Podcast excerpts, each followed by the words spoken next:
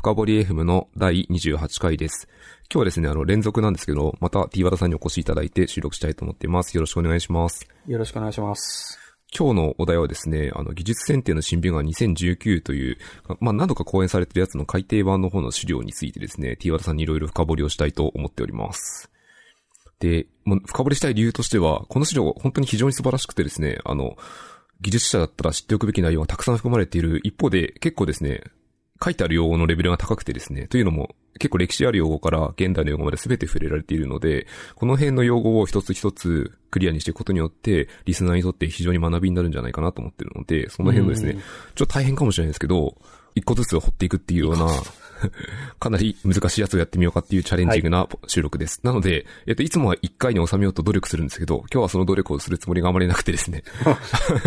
あの、後編とかに分かれるっていうのを見越しながらやっていきたいと思ってますので、ぜひぜひお願いします。じゃあ早速いきます。資料のリンクはショーノートに貼っておくので、まあ最初からどんどん軽くさらっていこうと思っております。で、最初に入ってあるのはですね、あの、どうしてこうなったっていうスライドがですね、P の5かなその辺にあってですね、書いてある内容としては、まあよく聞くフロントエンド疲れ、JavaScript のこう、進化が激しすぎるとか、ライブラリの進化が激しいみたいなやつとか、限界集力ってあるんですけど、この辺って、具体的にはこう、どういうのがみんな辛いと思ってるポイントなんですかね？なんか、この公演を設計した動機とかが、その、初演はデブサミなんですね。デブサミの2018で、で、デブサミの2018のテーマが、変わるものと変わらないものというテーマだったんですね。で、その変わるもの変わらないものというテーマと、あとは、その、講演いただいた依頼のところに、僕がよくいろんな会社の新人さんの新卒エンジニアの方々に向けて、その、年1回の講演をすするという機会が、まあ、結構あるんですけど、そのエンジニアとしてのキャリアを積んでいくとはどういうことかとか、仕事で、えーシステムを作るとはどういうことかみたいなエンジニアの心構え的な講演をすることがあるんですけど、で、その講演の後半の一部に、そのエンジニアとしてキャリアを続けていく上での技術の学び方とか、あとは技術の選び方、どの技術は選んで、で、どの技術はスルーするかみたいな、そういう目を養っていきましょうという話をするんですけど、えそれを、えーきちんと講演資料にした上で、えーデブサミとかで講演してほしいという依頼をいただいたんですね。なので、それがまず講演の背景になってます。で、その背景として、いわゆるキャッチアップ疲れみたいな、その技術、技術者の業界、プログラマーの業界とかにもやっぱありまして、で、一番よく目立つのは、あの、フロントエンド疲れというやつなんですけど、まあ他にもいろいろあるわけなんですよね。つまり、技術の変化が非常に早いように見える、えー分野があって、で、そこの分野では新たな技術が日々どんどんどんどん生まれてきては、まあ消えていくような、あの、新陳代謝の早い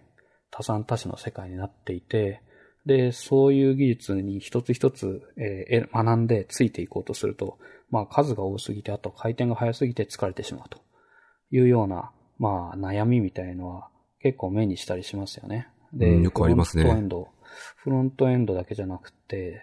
最近で言えば、最近ちょっと落ち着きましたけど、いわゆるインフラ、特にコンテナ界隈とかも結構進化早い時期がありましたよね。どんどんどんどん、あの、新しいものが出てきて、で、それに対していろいろキャッチアップしていくのが大変に思えると。特に、例えば外野から見ていれば、えー早く見えてしまうっていうのがありがちで、で、フロントエンドもそうですし、例えばディスポーザルな、インフラストラクチャーの業界もそうだと思うんですけど、実はその最前線というか、その、たくさん技術が出てきているホットなところに近い人は、意外と新陳代謝が激しいというわけではないというのを知っていて、トレンドみたいなものはあんま変わらないんですよね。なんですけど、その周辺技術みたいなやつが、とにかくいっぱい出てきてしまうので、それで情報過多の状態になってしまってわたわたしてしまうけど、大筋ではあんまり実は変わってないみたいなのもあるんですけど、その大筋ではあんまり変わってない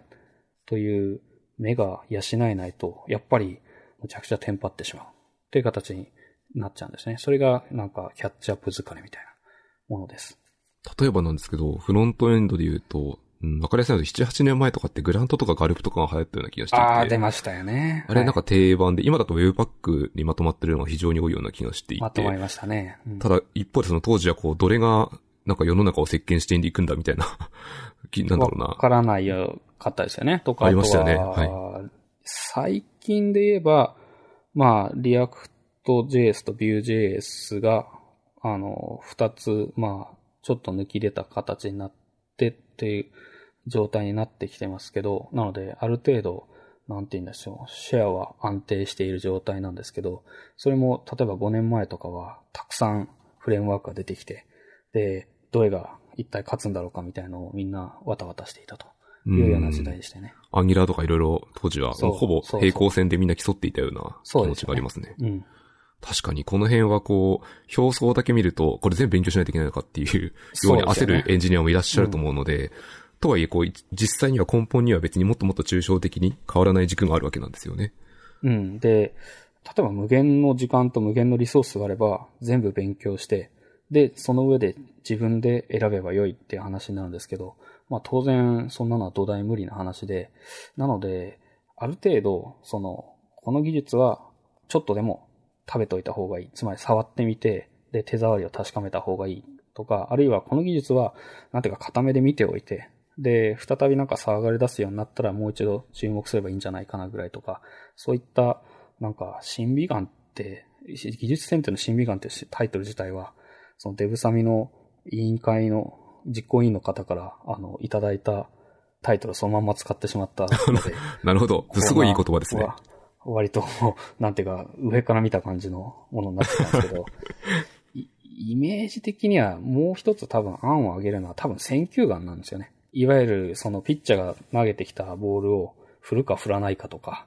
あの、打ちに行くか行かないかとか、見送るかとかも含めて、なんかいっぱい、特に、えっ、と、変化が早いように見えるような領域っていうのは、なんか球がいっぱい飛んできて、そいつを全部打ちに行ったら、やっぱり、あの、疲れてしまうわけで、で、どのボールはスルーするかっていう、なんか、自分のストライクゾーンみたいなやつを持っておくと、こう、割と落ち着かない気持ちじゃなく、落ち着いた気持ちでスルーできるというような感じなんじゃないかなと思ってます。なるほど。その野球のメタファーはめちゃめちゃわかりやすいですね。そのたま、例えばそのツイッターに流れてる技術情報とか、ハテブのテクノロジーの発展取りみたいな、っていうのが一つ一つの玉なわけですよね。そうですね。うん、なるほど。すごいわかりやすいですね。じゃあちょっと先に行きたくてですね。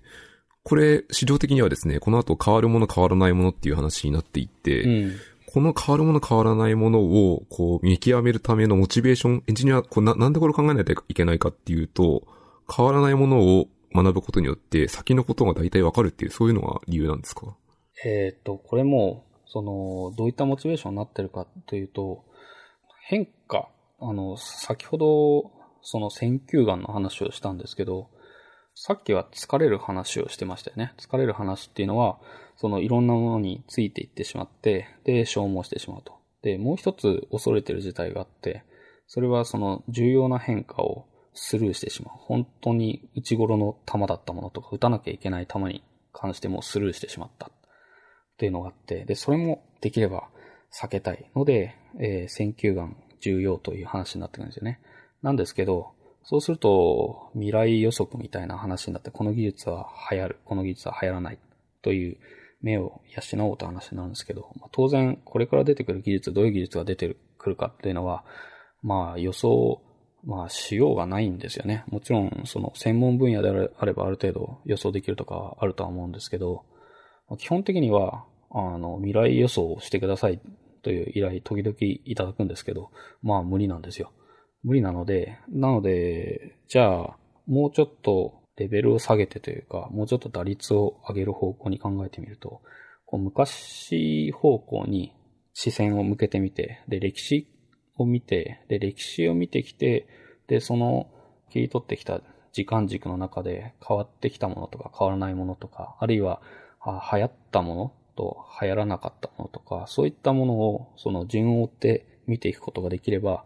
えー今後出てくる技術に関しても、その過去の歴史との類似点などから、ある程度この技術は流行るとか、あるいはこの技術にはこういった、えー流行るだろうけどこういった弱点を抱えていそうだとか、そういった類推が効くんじゃないかなと考えていて、なので、えー、歴史から学んでいこうと、技術の歴史から学ぶことによって、その、まあ未来予測っていうのは難しいだろうけど、こう出現した技術に対して、何らかのそのフォーキャストを立てることができるんじゃないかなというのが、まあ背景にあったわけですね。うん。その打率を上げられるっていうのは非常に良いポイントですね。うん。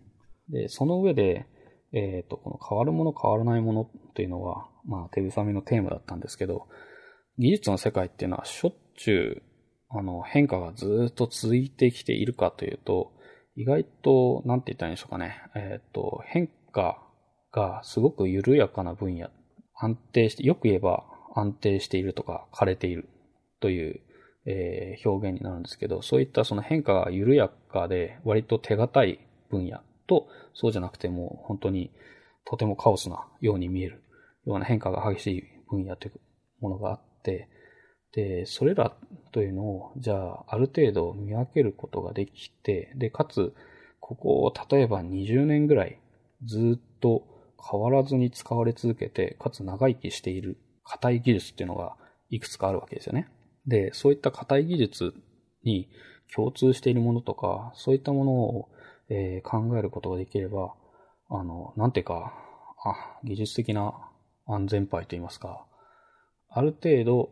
安定した技術的なその基盤っていうのを自分のスキルセットに、えー、設けることができるんじゃないかということも、えー、考えていて、なので変わらないものっていうのは何かなというのと、あとは変わってきたもの、技術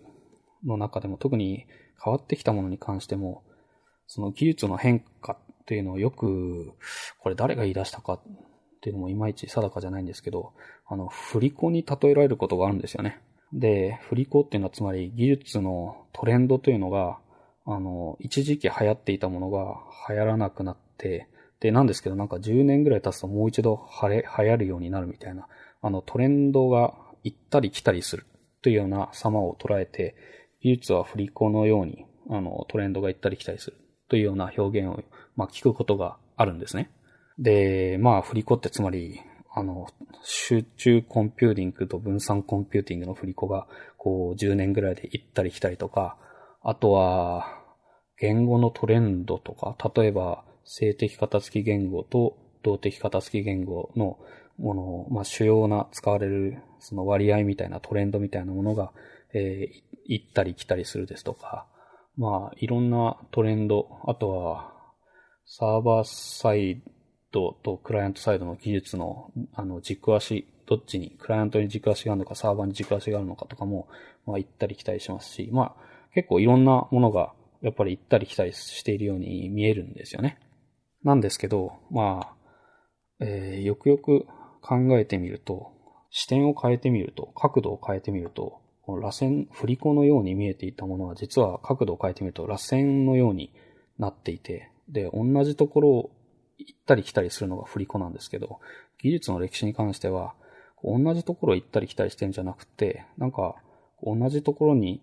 戻ってきたように見えて、実は同じところに戻ってきてなくて、まあ、言ってみれば、だいたい進化してるんですよね。だから良くなって戻ってきてるんですよ。何らかの差分があるってことですよね。そうですね。なので良くなって戻ってきているという、その何が違うのかというのを、えー、見るのが大事なんじゃないかという話をよくするんですね。で、その差分を見る、その螺旋状に回ってきて進化したっていう差分を見る、何が違うのか見るって、戻ってくることを可能にしたなんか決定的な技術みたいのがきっとあって、でこの技術があるからトレンドが戻ってきたみたいのが、まあ、あるんですよね、見ていくと。なので、それが可能にしたものは何なのか。また、前回、その、こちら側から向こう側にトレンドが行ってしまったっていうのは何らかのこう弱点があって行ってしまったんですけど、戻ってくるってことは大体その弱点を一度克服して戻ってきてるんですよね。ので、じゃあどうや、弱点は何だったのかっていうのと、どうやって克服したのかみたいなものが、えー、を見抜くことができれば、この技術は例えば筋がいいかどうか、また同じように失敗してしまうのかとか、そういったものも含めて、えー、見ていくことができないかなと思ってるわけです。で、おそらく、その、ベテランプログラマーとベテランエンジニアとかの唯一のアドバンテージが、それなんですよね。経験ってことですか？そう、つまりつまり一,、一周期前とか二周期前を実際に経験しているっていうのが、えっ、と、ベテランの多分数少ない、えー、アドバンテージ。つまり、まあ、プログラミングにしろ技術にしろ、新しい技術の方が基本的には優れていますし、で、そういった優れた技術というのを、こう、より多い可処分時間を使って勉強できる若いエンジニアの方が、まあ、基本有利なんですよ。若者有利なんですよ、この世界っていうのは。なので、うん、身も蓋もない系の。はい。はい。ので、そうすると、つまり、えっ、と、この話は、その、新卒エンジニアの人にキャリアの話の文脈として話をしているって言ったんですけど、つまり、プログラマーとか技術者としてキャリアを続けるってことは、可処分時間が減り続けるってことなんですよね。よ、よくある話ですだから、ということは、その、同じ時間でより多くの効果を上げるとか、より少ない時間で同じぐらいの効果を上げるとか、つまり、えー、効率と効果とか、まあ要するに打率とかを上げていかないと、まあ生き残ることはできないと考えてるんですね。なので、そうすると選球眼が大事、すごく大事なので、無駄玉に手を出している、その余力はないみたいな感じにどんどんなってっちゃうんですよね。だからこそ、その、球を見分けるためには、その、目の前にある技術っていうのが、自分のキャリアを照らしてみて、何に似ているかというの、背景と何を解決しようとしているかというものを考えると、その、これって実は15年前のあれに似てるよなとか、そういうのが見えてくるんですよね。で、それ、それこそがベテランのその数少ない数少ないアドバンテージだと思ってて、で、そういう技術の見方をできるようになると、いろいろ、なんていうか、例えば打率が上がるみたいなのもありますし、見えてくるものもあるので、えー、そういう思考をできるような、まあ、ヒントとして、あの、僕はこう考えてますというような話をしたという次第ですね。これ、例えばなんですけども、例えば10代とか20代のエンジニアも、このポッドキャスト聞いてる方はもちろんいらっしゃって、うん、その方たちにとっても、この歴史を学ぶことっていうのは、今の話からするとすごい重要な気がしますね。そうですよね。なので、その技術の歴史を、その自分が、えっ、ー、と、キャリアを始めるより前の時代はどうだったかっていうのを学ぶのも、とても大事だと思いますし、あとは、今、今、現役のエンジニアとして、その現役の時代を生きているわけなので、で、その自分の選んだ技術がどういった時代背景の元で生まれてきて、で、何を解決しようとしているかっていうのをなんか覚えておくっていうのが大事だなと思ってるんですよ。で、それが多分10年後ぐらいに結構財産になってくるんじゃないかなと思います。これ、なんかい、これもなんか変な言い方なんですけど、下手するとこのポッドキャストのこのエピソードはそのチートになるかもしれないと思っていて、あの歴史を簡単におさらいして、勉強のとかかりを非常につかめるような話をこれからしていくと思うんですね。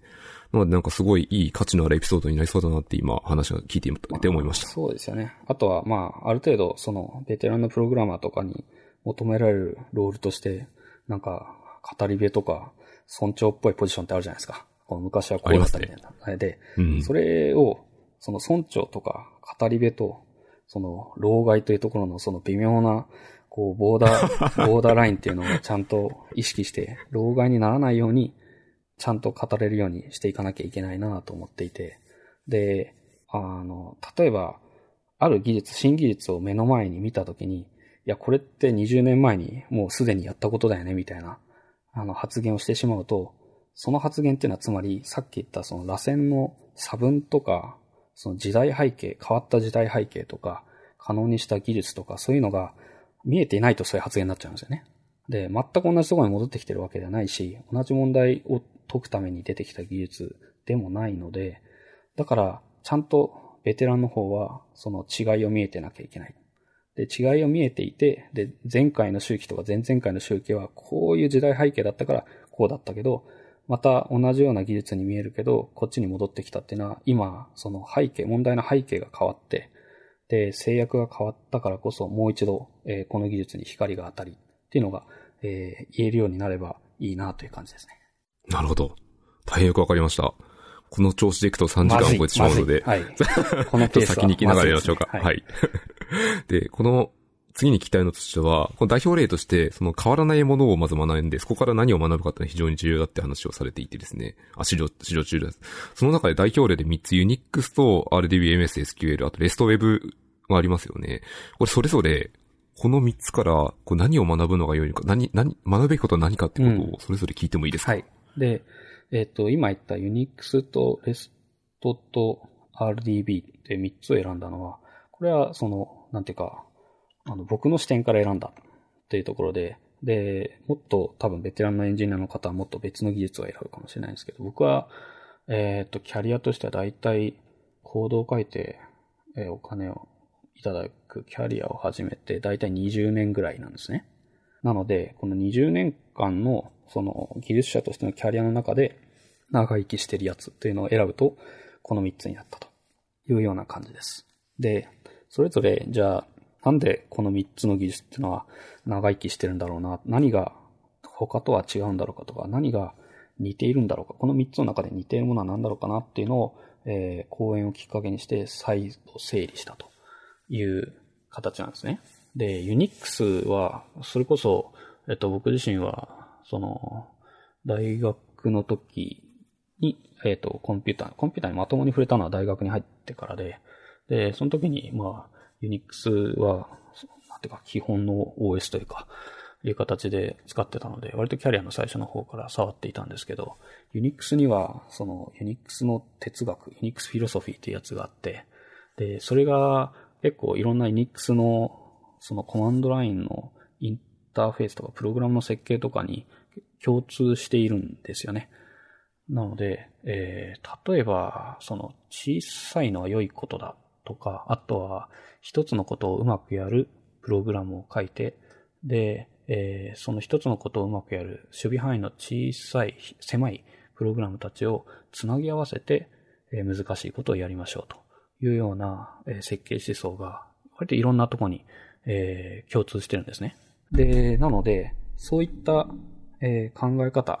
というものを、まあ、学ぶことによって、長生きしている、ユニックスが長生きしているのはなんでだっていうのを、えー、知ることができるんじゃないかなと考えて、まとめていきたいという感じですね。で、ユニックスで、その、大事なのは、その、すべてはファイルであるという考え方も同じぐらい大事で、えっと、すべてファイルということですか？ユニックスは、あのですね、いろんな情報をファイルとして扱えるようにしてるんですよね。例えば、あの、ユニックス、Linux とかを触ったことある人は、その、ルートのディレクトリにスラデブとかスラプロックとか、あの、要するにハードウェアの情報に関する、ハードウェアの情報が格納されている、え、ディレクトリがあるということをご存知だと思うんですけど、つまり Unix にとっては、その、例えば CPU のクロック数であるとか、あの、なんか、現在の、例えば、えー、ハードウェアの状態であるとか、ディスクの容量であるとか、そういったものも含めて、なんていうか、ファイルに近い、だファイルのように扱えるようになってるんですね。例えば Linux とかであれば、こう、なんか CPU インフォとかを CAT とかで開くと、そうそうそう。CPU の中身が見るそういうイメージですよね。そうです、そうです、そうです。うん。で、えっ、ー、と、そういうことで、つまりいろんな情報を、その実際にはファイルじゃないものも含めてファイルのように扱うことができるっていう統一的なインターフェースになっていて、で、かつ、そのパイプという仕組みを使って、その、え後続のプログラムに、え処理を投げることができるわけですけど、その後続のプログラム自体は、その前の、パイプの前から来るやつが、ファイルなのか、それとも、まあ、ファイルのように見える何かなのかっていうのを、あまり意識せずに扱えるようになるわけですよね。なので、ファイルの中からやってきた情報をグレップするのと、えー、実際にはハードウェア情報みたいなやつが標準出力に出てきたものをグレップするのと、新しくなんか Web からスクレーピングしてきた何かをグレップするので、基本的には同じやり方で扱うことができる。それはなんでかっていうと、すべてのものをファイルのように扱い、で、標準入力と標準出力で、えー、データの、えー、入り口と出口をつなげるようにしよう。で、難しいことは、えー、後続の別の処理に、パイプの後ろの処理に任せようというような設計哲学がいろんなところで共通してるから、ということが言えるわけです。確かに標準入出力にまとまっていることによって、カールでウェブサービスから情報を抜くっていうのもできるし、さっき言ったように、例えばの、すらプロックにある、プロセスの情報とかもキャットで開けば中身見えちゃったりするわけで、これを同じ風に扱えて後続のプロセスに渡せるっていうのは強い制約というか強い抽象化そうですね。まあ強い制約でもあると思います。うん。で、そういう強い制約を、えー共有したことによって、高いあの再利用性とか相互運用性、インターオペラビリティっていうのを Unix は、Unix 系の OS は実現してるわけですよね。で、パイプを使ってプログラムたちを連携させるわけじゃないですか。で、プログラムの連携って普通は、その、インターフェース仕様を合わせて、で、入出力の仕様を合わせて、で、いろんなものを、約束を取り決めないと、プログラムとプログラムの間をつなぐってことは難しいわけですよね、基本的には。はい。なんですけど、はい Unix はその標準入力からデータを食べてください。で、標準出力に出してください。で、えーデータ自体はストリーム、ファイルのストリームのような形で扱ってください。みたいな、えー取り決めぐらいしかないので、そうすると、そのパイプを介して、プログラムたちを相互、相互で、あの、接続させるっていうのが、えらく簡単なんですよね。で、そうすると、その、大規模な、その、ソフトウェアの開発の歴史って、大体、その、生産性を高めるために再利用性を上げようとして、で、失敗してきた歴史っていうのはずっと積み重なってるわけですけど、えっと、Unix 自体は、だからその、ずっと失敗してきた再利用性というやつを、あの、えらく単純な仕組みで、てか単純な仕組みだからこそなんですけど、単純な、えールールを伴った、えー仕組みを導入、全体、システム全体に導入したことによって、高い再利用性を、えー発揮してるわけで、例えば、パイプを介して、その、今日書いている、例えば Python のスクリプトで何かを書いていて、で、その Python のスクリプトに、渡す入力として、なんかファイルのリストを渡したいっていう時に、Python 側でファイルのリストを取りに行くんじゃなくて、だいたいその ls コマンドとかから出したやつをパイプで返して、今書いた Python のスクリプトに食べさせるみたいな感じで書くと、まあ筋がいいわけですよね。で、そうすると、その ls コマンドの、えー書かれた時期っていつ頃かなっていうと、まあいろいろ、調べてみていろいろあるんですけど、まあざっくり40年前ぐらいなんですよね。40年前って。なると、40年前に書いたコードと、さっき書いたコードっていうのが、あの、繋がってるんですよね。あっさりと。で、これってやっぱりすごいことで、普通40年前書いたコードを、あの、今日これから書くコードと、えー、つなげて動かすって、まあ、明らかに難しい部類なんですけど、それがあっさりできちゃうっていうのが、まあ良いところだなと思ってます。なるほど。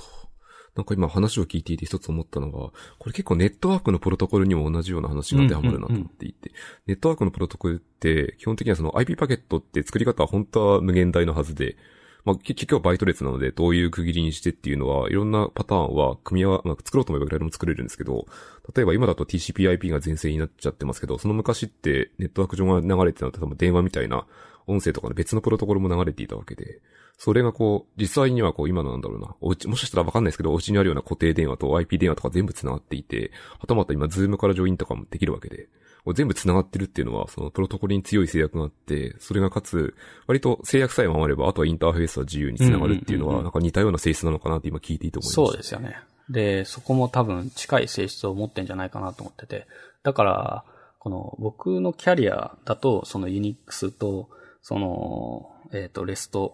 と、つまり Web の仕組みと RDB っていう形なんですけど、その別のキャリアを持った20年ぐらいのキャリアを持った方から言えばまた違うものが見えてくるけど、きっとその後ろにある性質っていうのは、まあまあ似てくるんじゃないかなと思うわけです。なるほど。で、次に。次に行きましょう。はい次に。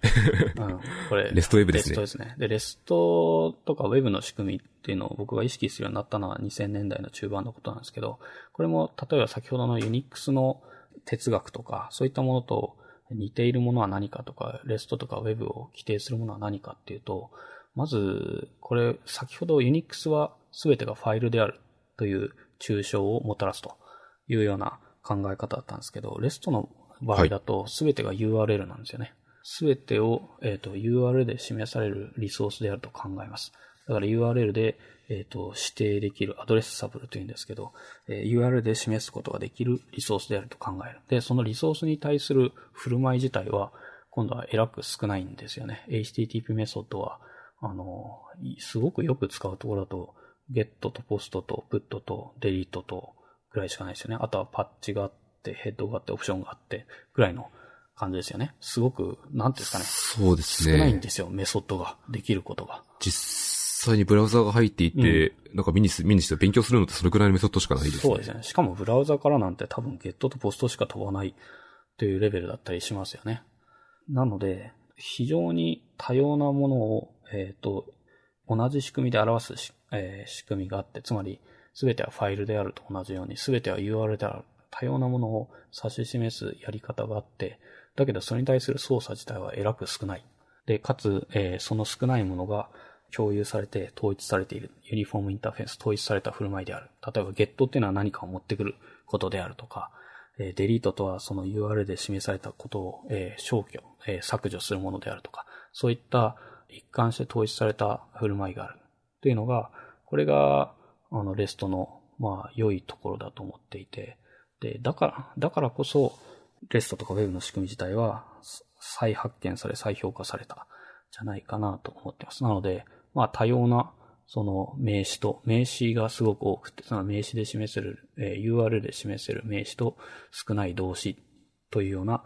えー性質をレストに見て取ったということです。これはその、ウェブ開発をしたことある人だと、その動詞の少さ少なさによってちょっと辛さを感じた部分はなんかある人はいますありますよね。多分。だからそこが、その、その振り子とか螺旋のところで、動詞が少ない時代と動詞がすごく多い時代っていうのを行ったり来たりするわけで。で、それがどう出るかというのも、まあ技術を見ていく上だと、えー面白い視点だと思います。すごいなんか懐かしい記事を一個思い出したの、DHH、Ruby on Rails のが書いていたあの、レストの基本的な設計の指針で、例えばなんだろうな、動詞を名詞化してそれをポストで作ることによって、うんやり、やりたいことを表すみたいなことを今聞いていてそう思いました。ですよね。なので、あの、レストの統一インターフェース自体は、やっぱり Ruby on Rails が登場してきたことに、え、Ruby on Rails 登場時点はレストのインターフェースは使ってなかったんですよ。バージョンああそうなんですか2ぐらいかな。レ Rails のバージョン2ぐらいで大きく RESTful な設計に舵を切ったんですよね。で、その時の DHH の講演とかはやっぱりとても、なんていうか腹落ち感の強い講演だったと思います。うん、すごい、なんかその資料を見て、僕はすごい腹落ちした記憶があります。ありがとうございます。あともう一個のやつも言いたいとですね。最後は RDBMS と SQL です、そうですね。で、三つ目、長生きしているなと思って持ってきたのが、リレーショナルデータベースと SQL で、で、これも先ほどの Unix とか REST と似ている、えー性質というのは何かなというと、これも、こう、すべては何々であるというのが、まあ、RDB の世界にもあるんですよね。で、RDB の場合はすべてが、えっ、と、リレーション、関係である。まあ、も、わかりやすく言うと、うんと、正確ではないんですけど、集合であるように見えますよね。なので、テーブルも、あとは、えっ、と、セレクト文の結果も、同じように、なんていうか、集合のように扱ってますよね。そうですね。で、なので、何ができるかっていうと、そのテーブル名を書くところには、えっ、と、SQL、えっ、と、セレクト文を同じように書くことができるんですよね。だから、テーブルから、えっ、と、セレクトしてくる、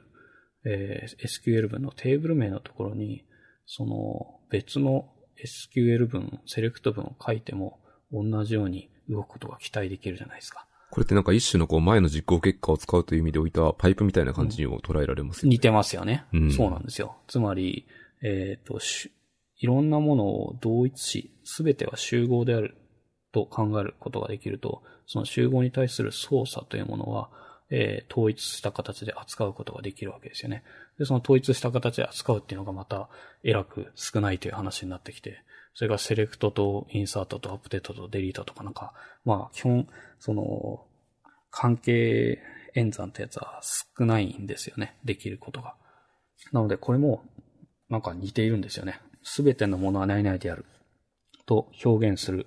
えー軸をまず作ることによって、その多様なものを何かで表すという手段を提供して、で、そのすべては何々であるというすべての、えー何々に対する操作自体は統一して提供されていて、かつ結構少ないというような性質が見えてくるわけです。本当なんか両手に収まるぐらいの数のメソッドしかないですね。そうですよね。なので、こう、僕がキャリア20年ぐらい、えーやってきた中で、えー見てきた3つの技術に関しては、えー共通するものがあって、まずは、えっ、と、まあ、制約が強いんですよね。制約が強いっていうのは、例えばできることが少ない。そのインターフェースが狭い。振る舞いの種類が少ないんですよね。その、ゲット、ポスト、プット、デリートとプラスアルファしかないよとか、インサート、セレクト、えー、アップデート、デリートぐらいしかないよとか、あの、ユニックスもその標準入力と標準出力とパイプとみたいな。つまり、なんか結構、振る舞いの種類とか、インターフェースが狭い。狭くてとても限定的であると。で、その代わり、えー、これら3つの技術っていうのは、実は実装の詳細に依存していないんですよ。ああ、なるほど。同じインターフェースを提供している裏側なんでもいいと。そうなんですよね。なので、えっ、ー、と、実装に依存していなくて、で、その、やりとりの仕組みだけ決まっていて、かつすごく狭くて限定的で少ない、すごいなんか禁欲的なんですよね。で、そういった、その、割と、なんていうか、開発者視点から考えると、ちょっと不自由そうに見えるような、えー、制約を共有することによって、実は、あの、再利用性とか相互接続性っていうのが圧倒的に高まっていて、あの、みんな同じ、ちょっとだけ窮屈に思えるルールを共有しているので、で、かつそのルールの中でできることがすごく少ないので、相手がどういうルールに乗っ取っていて、で、あの、接続先ができることっていうのはどういうことなのかっていうのを、極論するとあんまり調べなくても、もう期待することができるんですよね。こういうルールに乗っ取って、動くはずであるとか、例えばなんかリソースを取ってくるんだったらゲットで動くはずであるとか、えー、そういった相手も同じルールを、同じ制約を、えー、背負って、で、えー、そのルールに従ってる限りは、えー、自分たちと同じようなポリシーで、え、システムを作っていることを期待できる。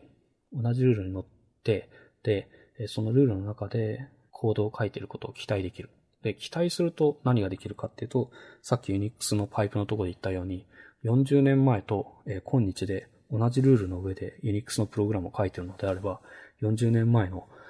誰が書いたコードかもわかりませんが、あっさりと相互接続ができるという形になるわけです。うん。これなんか今聞いていて思ったことはもう一つあってですね、このルールが制約が強くて使える手段、つまりこれインターフェースが狭いっていうことは、コミュニケーションするときとかもかなり限定的な範囲でできると思っていて、そうですね。これだと世界中の開発者がすごい、まあ、要はコミュニケーションが簡単になるなっていう気がしますね。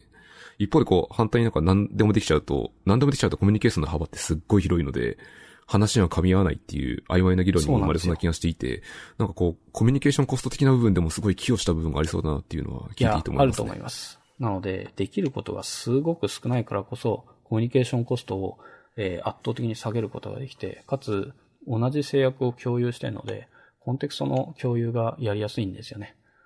なので、これは、あの、結構設計として大事なことをこの3つから学んだなと思っていて、あの、長生きしやすい設計とか、多くの、不特定多数の多くの人に使われやすい設計っていうものはどういったものを、例えば、えー、思考すればよいかとか、コツは何だろうかって考えるときに多くのヒントをこれらからもらったなと思ってます。うん。なるほど。もうこの時点ですごい学びが多いですね。うん、ので、あの、やばい。及川さんの回ぐらい、なんか、あの、小ノートの進み方がやばいと思うんですけども。あの、そこはなんか共通です。うん、はい。ちょっと、なので、はい。えー、共通するもので、その制約がもたらす、その制約を共有することによる相互接続性の高さとか裁量性の高さの話をしてみましたが、もう一つ、えー、まあ、気づいたこととか分かったことがあって、で、えっ、ー、と、Unix と REST とか Web とか RDBMS とかは、その全ては何々であるという、えー、抽象化をしてるんですね。で、Unix は全てはファイルとフィルターであるという抽象化をしてますし、えー、Web の世界は全ては URL で示 URL で示せるリソースであるという抽象化をしていますし、えー、RDBMS の世界は全ては関係である、集合であるというような、えー、抽象化をしてるんですね。で、全ては何々であるという形で、その、K が閉じていると、やっぱり強くなるなと思っていて、K が閉じるっていうのは、つまりなんかいろんな処理とか演算とかの結果も再び何、あの、同じものになっていく。例えば、えっ、ー、と、Unix で言えば処理の結果自体もまたファイルのように扱えるとか、えー、リレーショナルデータベースであれば、その検索の結果自体も同じように集合として、テーブルと検索の結果も同じように集合として扱えて、で、同じように集合として扱った処理の結果自体も同じように集合として扱える。という形で、その全ては何々であるというところの、えー、抽象化自体が、再びその同じような抽象、その、えー、処理の結果自体も同じ抽象を扱うというような経緯になってると、もう裁量性がいろんなレベルで働くんですよね。で、となると、結果的には、その全てが何々であるという抽象化がなされているのであれば、この何々に対する処理をえ行うようなコードを書けば、基本的にはえどんなものであっても扱えるというような期待ができるわけです。ので、これはやっぱり設計としては非常に強いな。だから、これが一種のその筋の良さであって、で、こういったその筋の良い抽象というものを、えー、導入しているなということが、えー、分かれば、見抜くことができれば、その技術っていうのが、なんか長生きしそうかどうかとか、筋が良さそうかどうかっていうのも見えてくるんじゃないかなと思ったんですね。うーん。なるほど。このすべては〇〇〇であるっていう風な抽象化をすると、こう並べていただけると非常にわかりやすいですね。あとこのスライドを見ていると、もう一つの言葉があって、すべては〇〇〇であるという一方で、あの、平方性っていう話もあって、〇〇〇であるっていうことは逆に何かをしたときに結果もその〇〇〇の中に閉じるっていう意味の平方性ってことですか、ね、そうですね。はい。なるほど。じゃあ、例えばそのさっきの標準入出力の話とかは結構わかりやすい例で、標準入力で何か実行したとしても必ず結果は標準出力に閉じていて、それは入力になるっていうのが一つの具体例ってことの理解だったんですかね？ねはい、そうです。うん。大変よくわかりました。ありがとうございます。じゃあそろそろですね、次にまたあの、変わるもの的な話にしていきたいと思うんですけど、えっと、多分この後また続くと思うので、ちょっと一回ここで切ってですね、二、ね、回目からにしたいと思います。はい。わかりました。ので、はい。この、えっ、と、技術選定の新美眼の話の第1回になるかわからないですけど、そこは一回これで切りたいと思います。はい。まず第1回はとりあえず、和田さん。はい。どうもありがとうございました。ありがとうございました。